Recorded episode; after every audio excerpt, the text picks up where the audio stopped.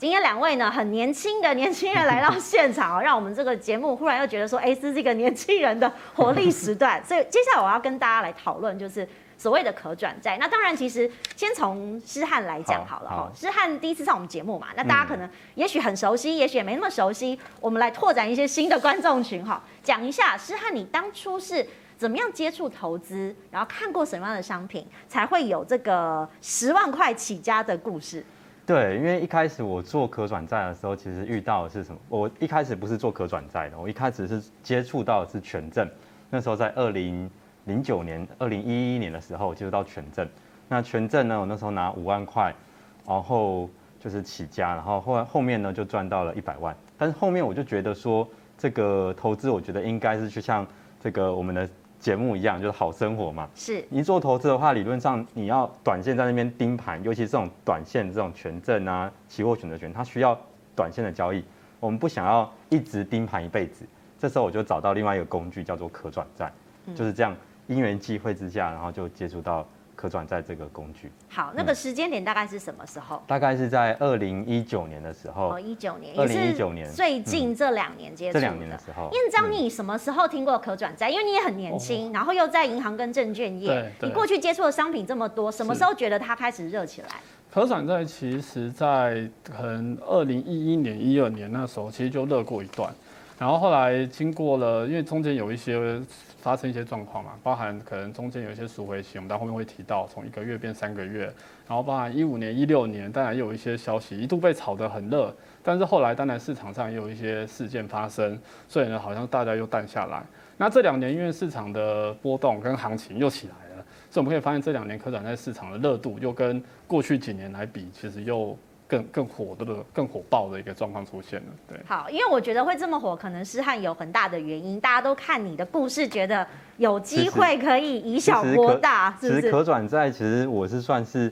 非常非常浅的，因为其实这这个工具很多都是台面，都不是在台面上这些人，因为我都把它称为叫有钱人矿山。那这都是一群有钱人，然后呃年纪都比我们来的大那一群人，他们默默在市场上在淘金，所以。这个工具其实也是因为我刚好在二零一七、二零一八第一次接触到这个橘子，后面二零一九哦开始纳入到我的这个投资这个 portfolio 之后，我才开始意识到可转债是可以这个。可以取代存股的这件事情。好，嗯，因为其实大家过去对于我们节目上存股概念应该有一些，那可转债今天也许有很多观众朋友第一次听到，或是你听过没有真正了解，我们就带大家来了解一下这个解释名词到底是什么。过去你可能常常听到 CB 嘛，其实可转换公司债就是 convertible bonds 债券的概念，所以会在一个约定的时间内，以约定的条件将你的股票呢转换为。特殊的公司债券，那它的概念呢是由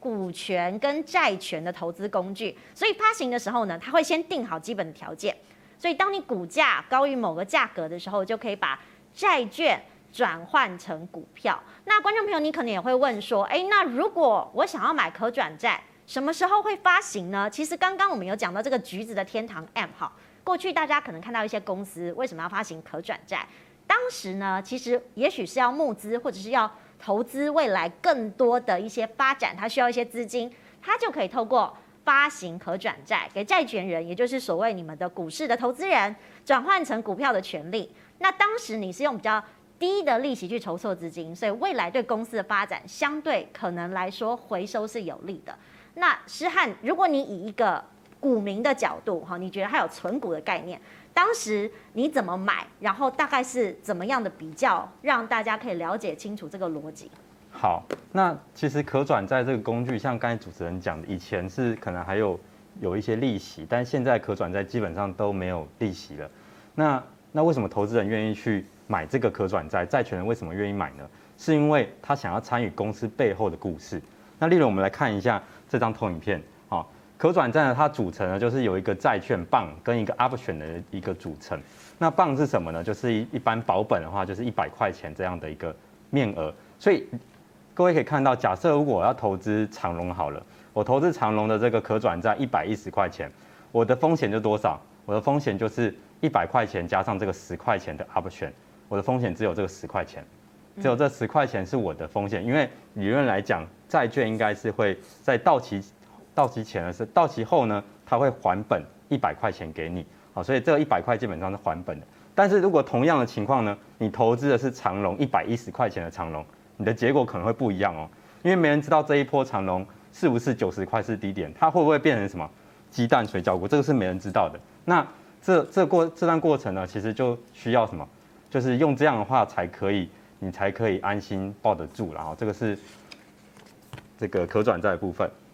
那为什么这个上班族要来学可转债呢？啊，因为上班其实不能盯盘，其实做做短线其实是非常吃亏的。就是像例如我们这个在做短线交易的时候，我们有非常多的这个呃人呢，是在电脑前面是专心盯盘，是为了赚这个短线的这个钱。但是呢，你要想一下，你是上班族，你怎么会有时间可以跟他们去？去厮杀，你怎么打得赢对方呢？对，都在开会，主管还在说不能用手机。对，这样是非常辛苦的，所以不能盯盘，其实对于做投资来讲是很辛苦的。那第二个是，除了赚到钱，还要实现人身自由。那其实我们在做投资的话，其实最重要的是，除了你不不要被投资给绑住。那第三个呢，就是资金充足，不需要做全部做高风险的投资。所以当你有累积一些钱，有些是可能最近股市有非常多人，因为可能看旁边的朋友啊。都在讲股票，就跑进来了。可能三几岁，你好不容易累积，可能准备快要累积到四分之一、二分之一的这个退休的钱，你轻而丢到这个股市里面，你很不小心就会因为这样的一个下跌而受到影响。那所以要去做一些资产分分散的这种方式啊，所以不要全部都放在这些高风险的投资上。那以可转债来讲，可转债的风险呢是比股票啊、期货、选择权相对来得低的这种工具。好。对。既然有这样的概念，我要问燕章，因为燕章我们过去有好多的这个商品给投资人做选择嘛，你会怎么介绍可转债？因为我们看到债，就是哎、嗯，大家就想到资产跟负债哈，这个字很直觉的。是是是，应该这样讲，我们要讲可转债，因为对大部分来说，他可能觉得它是一个产品，但是那个是我们在投资市场上把它当产品来看。但从另外角度来讲，我们要看的是，哎，公司为什么要发可转债？它的逻辑，因为我们知道很多可转债，大家在投资的时候会觉得说，哎，可转债刚才讲可能是一些富人的淘金啊，或是什么我们可能不为外人所知啊，什么比较神秘的面纱。实际上，它因为它的发行的状况跟发行的量，或在市场上的档数，当然不如我们很熟悉的现股那么多。那这个部分来自于跟公司筹资的目的。管道都有关系，并不是所有公司它都哎、我想到我就来发个可转债，好，因为我发可转债有经有它的一个限制，公司要发债嘛。但另外一个部分，我们就从从筹资来看，我这边有准备一个字卡，我这嗯还比较清楚。就说其实大家可以看到，这是一个很简单的资产负债表的一个概念。嗯，那其实公司要筹资有几种，比如说我们发行股票，哦，这个很简单，就是我们发股票给大家嘛，那当然就是股东权益那边股本的一个部分嘛。那公司如果今天要再筹资，它原本发，哎、欸，它我可能再继续发股票，在 SPO 啊，就现增，大家可能会听到一些现增，好，来自于这块。那这个东西当然可能会稀释筹码，稀释我大股东的股本的一个状况嘛。所以公司有时候会看情况。或是他财务长在整个筹资的管道上面，他会给公司一些建议，好，财务的一些角度来看，他想说，那我是不是可以适当的扩充我公司的信用？扩充我公司信用可能来自于负债的管理。那负债管理里面可能有几种方式嘛？第一个，我跟银行借钱，那跟银行借钱，大家就看到市场上的一些利率嘛。可是有一些公司，他可能会评估，就是说，诶，我跟公司借，呃，我跟银行借钱，而这个利率来说，当然是固定的嘛，有个费用比较高。那我现在其实还可以用另外一种方式，我发可转债，